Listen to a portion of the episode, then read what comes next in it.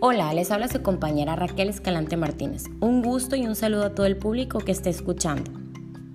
En el siguiente podcast hablaremos un poco sobre las costumbres y recetas que existen en mi familia. Sobre el tema de la Navidad. Nosotros somos una familia muy grande de 8 hijos y 19 nietos.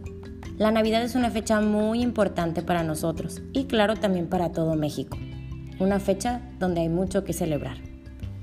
Mi abuelita acostumbra prepararnos en la cena navideña un postre que se llama ensalada de bombón.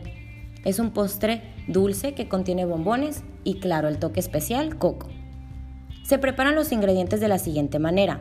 Se licúa la media crema junto con el queso crema, crema de coco y leche condensada.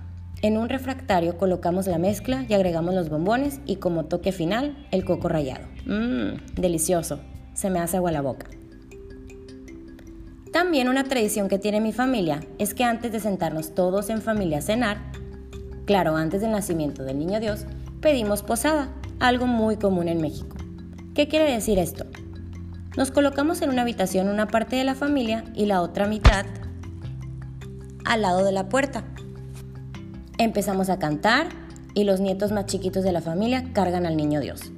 Al terminar de pedir la posada, abrimos las puertas y terminamos todos juntos. Y ahora sí, a cenar en familia. Estas tradiciones en las fechas navideñas se repiten cada año. Son momentos muy bonitos, mágicos y lo mejor es que son en familia. Son recuerdos para toda la vida. Por mi parte ha sido todo. Me despido, que tengan un excelente día. Nos vemos en el siguiente capítulo con muchas novedades. Gracias.